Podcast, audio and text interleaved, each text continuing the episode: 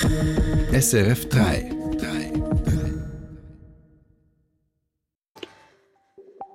Westliche Soldatinnen und Soldaten in der Ukraine, das schließt Frankreichs Präsident Macron inzwischen nicht mehr aus. Was das zu bedeuten hat. Dann Personen, die Missstände in Firmen publik machen, sind in der Schweiz rechtlich nicht ausreichend geschützt. Warum das vorerst auch so bleiben wird. Und plötzlich fliegen skibegeisterte Touristen aus den USA in Scharen in die Schweiz. Was dahinter steckt. Über all das und mehr sprechen wir jetzt im Info 3, heute mit Annalisa Achtermann. Westliche Bodentruppen in der Ukraine. Das schließe er inzwischen nicht mehr aus, sagte Frankreichs Präsident Emmanuel Macron am Abend zum Abschluss einer Hilfskonferenz mit über 20 weiteren Staatschefinnen und Regierungschefs in Paris. Man werde alles tun, damit Russland seinen Krieg nicht gewinne, so Macron. Frage jetzt an Charles Lieper in Brüssel. Versucht Macron damit eine neue Richtung vorzugeben im Ukraine-Krieg? Also ich würde sagen, das ist primär einmal eine Provokation des französischen Präsidenten, ein Aufruf, auch bisher Undenkbares in Erwägung zu ziehen. Die Unterstützung der Ukraine durch die europäischen Staaten scheint ja an einem roten Punkt zu sein. Dabei sind sich aber eben gleichzeitig auch alle europäischen Regierungen bewusst, dass mehr getan werden sollte. Das eben auch vor dem Hintergrund, dass die USA als Rückversicherung für die, ich würde mal sagen, Unentschlossenheit Europas bisher immer mehr wegfällt, vielleicht noch schneller und auch stärker wegfällt wenn der nächste US-Präsident dann nicht, eben nicht Joe Biden, sondern Donald Trump heißen sollte. Damals jetzt wieder ein erneuter, neuer Weckruf innerhalb Europas, diesmal vom französischen Präsidenten gewissermaßen die Zeitenwende von Kanzler Scholz ins Französische übersetzt. Wie gut passt das denn in Macrons bisherige Politik? Ja, eigentlich gut. Der, der französische Präsident, der gefällt sich ja in dieser Rolle seine europäischen Partnerländer herauszufordern, auch das bisher Undenkbare ohne Scheuklappen zu debattieren. Das ist nicht neu. Dabei geht es ihm weniger darum, ob diese Gedankenspiele realistisch sind oder nicht. Die sind im Moment ja eher nicht realistisch. Macron fordert aber einfach seit Jahren mehr europäische Kooperation in Verteidigungsfragen, also eine Stärkung des europäischen Pfeilers der NATO. Er ist es in der EU, der seit einigen Jahren eben die treibende Kraft darstellt, in solch strategischen Fragen voranzukommen. Und der Krieg in der Ukraine hat diese Debatte natürlich zu mehr Dringlichkeit verholfen und auch mehr Selbstverpflichtung von EU-Staaten eingefordert.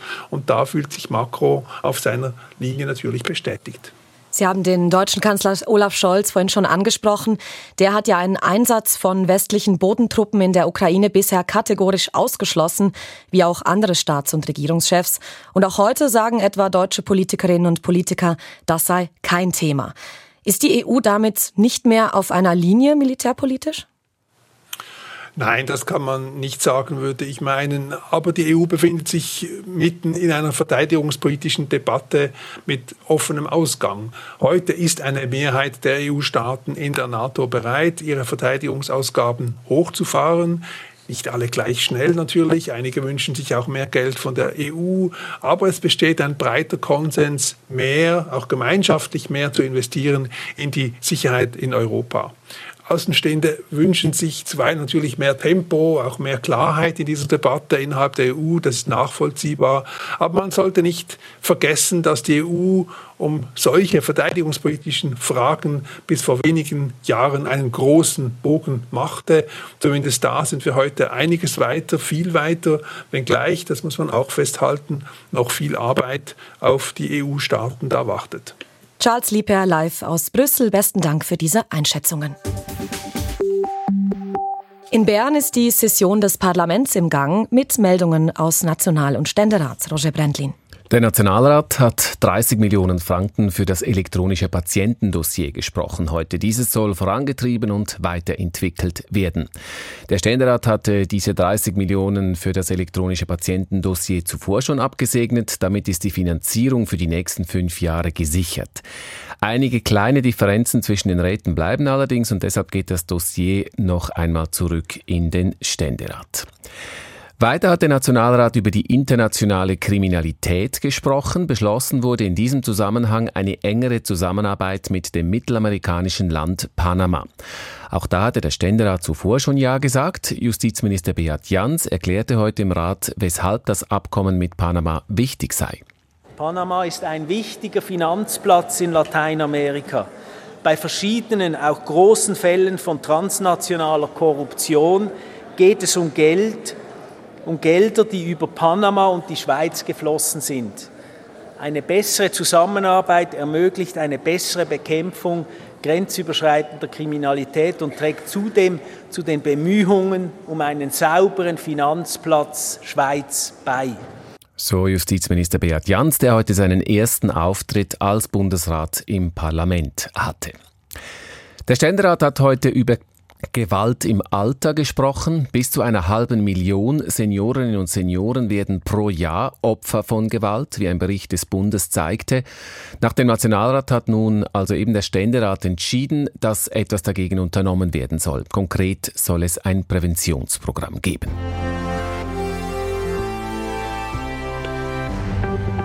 Ja, und wir bleiben im Bundeshaus. Wer illegale Machenschaften in der eigenen Firma entdeckt, Unregelmäßigkeiten, Bestechungen etwa, der sollte das eigentlich melden können, ohne Angst zu haben vor einer Anzeige oder einer Kündigung. Doch in der Schweiz sind solche Whistleblower nicht ausreichend geschützt und Versuche, sie rechtlich abzusichern, sind bisher gescheitert. Auch heute wieder. Der Nationalrat hat entschieden, vorläufig nichts zu unternehmen. Bundeshausredaktorin Christine Wanner. Um die Debatte von heute zu verstehen, braucht es einen Blick zurück. Vor vier Jahren versenkte der Nationalrat das Projekt für einen besseren Schutz von Angestellten, die Unregelmäßigkeiten melden wollten. Obwohl die Wirtschaftsverbände dafür waren, stellten sich SVP, FDP, SP und Grüne dagegen. Streitpunkt war der Kündigungsschutz für Whistleblowerinnen und Whistleblower. Links ging er zu wenig weit, rechts wollte ihn nicht stärken. Das Nein beendete sieben Jahre Arbeit, weshalb Bundesrätin Karin Keller-Sutter, damals Justizministerin, festhielt, es wird nicht möglich sein, dann jetzt sofort zu handeln, von Seiten Bundesrat und eine neue Vorlage zu bringen oder auch wieder Motionen einzureichen, weil wir werden letztlich am gleichen Punkt enden, wenn sich nicht die eine oder andere Seite hier bewegen sollte. Diese Haltung vertritt der Bundesrat auch heute noch. Aus diesem Grund legt die zuständige Kommission nach heftigen Diskussionen dem Nationalrat nahe, nichts zu tun, wie Maya Balli, Aargauer Mitte-Nationalrätin, erklärt. Die Mehrheit der Kommission war der Meinung, dass sich nichts geändert hat und dass das so bleiben wird. Und darum macht es keinen Sinn, nochmal die gleiche Forderung so zu bearbeiten. Als Mitte-Politikerin bedauere sie das, denn ein besserer Schutz von Angestellten, die Missstände im Arbeitsalltag melden wollten, sei nötig. Außerdem habe sich die Schweiz dazu verpflichtet. Es entspreche den Vorgaben der Organisation für wirtschaftliche Zusammenarbeit und Entwicklung OECD. Tatsächlich hat die OECD die Schweiz mehrmals aufgefordert, diese Lücke in der Korruptionsbekämpfung zu schließen. Das will auch Sibel Arslan, Basler Nationalrätin der Grünen als Teil der Kommissionsminderheit. Die Schweiz verliere sonst international den Anschluss. Der Druck ist da. Die OECD-Partnerstaaten haben gesagt, dass wir eben bis Ende Jahr etwas machen sollten. Das sind ja auch die Mitglieder der OECD aus dem Schweizer Parlament, die diesen Vorstoß auch eingereicht haben und die im letzten Jahr den Ständerat davon überzeugt hatten, Whistleblowing auch im privaten Sektor rechtlich abzusichern und die Strafen für die Unternehmen zu erhöhen. Anders der Nationalrat. Er entscheidet klar, vorläufig nichts zu unternehmen, um den Schutz für Whistleblowing zu verbessern. Jedes zweite Kind in der Schweiz ist im Auto falsch gesichert, denn der Kindersitz ist falsch eingestellt, Roger Brandlin. Die Beratungsstelle für Unfallverhütung hat Kindersitze in Autos untersucht. Sie möchte nun Eltern für das Thema sensibilisieren. Die Fehler würden meistens beim Einbau des Sitzes geschehen, aber auch dabei, wie das Kind dann bei der Fahrt im Alltag gesichert werde. Oft würden die Gurte falsch geführt. Weiter in Deutschland. Nach mehr als 30 Jahren auf der Flucht ist dort eine frühere RAF-Terroristin gefasst worden. Eine Terroristin der deutschen Rote Armee-Fraktion. Und dabei handelt es sich um die 65-jährige Daniela Klette. Sie wurde in Berlin festgenommen. Klette soll für Raubüberfälle auf Geldtransporte und Supermärkte verantwortlich sein. Die Behörden fahndeten jahrzehntelang nach ihr, auch wegen versuchten Mordes. Info 3 in Schweizer Skigebieten machen immer mehr Menschen aus den USA Ferien. Ein Grund dafür liegt in den USA selbst. Viele Amerikanerinnen und Amerikaner nutzen ein Angebot von Whale Resorts, dem weltweit größten Betreiber von Skigebieten, und zwar einen Saisonpass für 41 Skigebiete weltweit, etwa in den USA, Kanada, Australien und auch in der Schweiz, zum Beispiel in Andermatt. Wirtschaftsredaktor Niklas Riegert.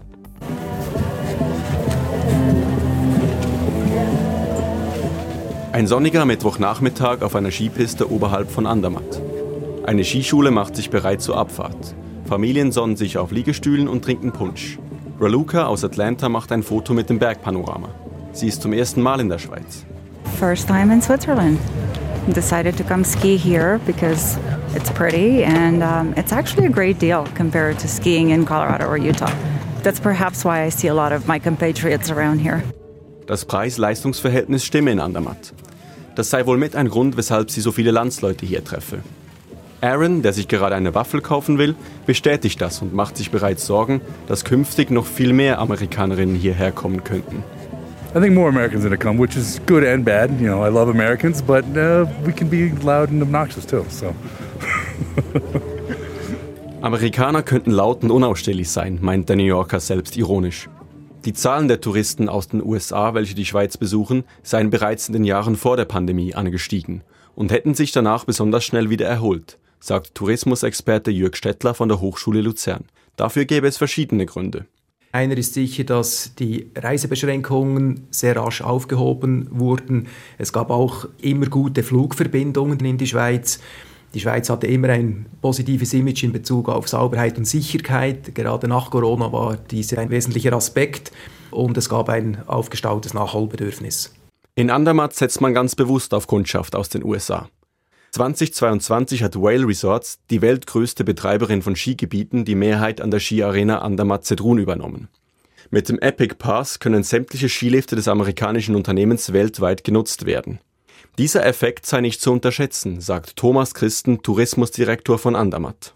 Wir können uns wirklich vorstellen, dass da 2,2 Millionen Mitglieder den Epic Skipass besitzen und die haben schon erfahren, dass ein neues Skigebiet, namentlich in der Schweiz, das erste in Europa, dazugekommen ist. Das macht die Amerikaner neugierig. Sowohl der Tourismusexperte Jörg Stettler als auch der Andermatter Tourismusdirektor stellen sich entsprechend auf weiterhin steigende Zahlen bei den amerikanischen Touristinnen und Touristen ein. Vorausgesetzt, keine politischen oder wirtschaftlichen Ereignisse bremsen diesen Trend. Ja, und ob sich die Sonne auch weiterhin lieber hinter den Wolken versteckt, das verrät uns Roger Brandlin gleich nach den Börsendaten von Six. Der Swiss Market Index liegt im Moment bei 11.422 Punkten, minus 0,3 Prozent. Der Euro wird zu 95 Rappen 52 gehandelt und der Dollar zu 88 Rappen 01. Und damit zum Wetter. Ja, morgen scheint die Sonne zum Teil wieder. Heute allerdings ist es im Norden meistens grau, bleibt es auch, lokal ist es auch nass. Mehrheitlich nass ist es im Süden und in den Alpen. Die Temperatur an beiden Tagen um 10 Grad. So viel von uns für den Moment. Wir melden uns dann mit mehr News und Hintergründen live um 17 Uhr wieder. Das Team heute Salim Staubli, Roger Brendlin und Annalisa Achtermann.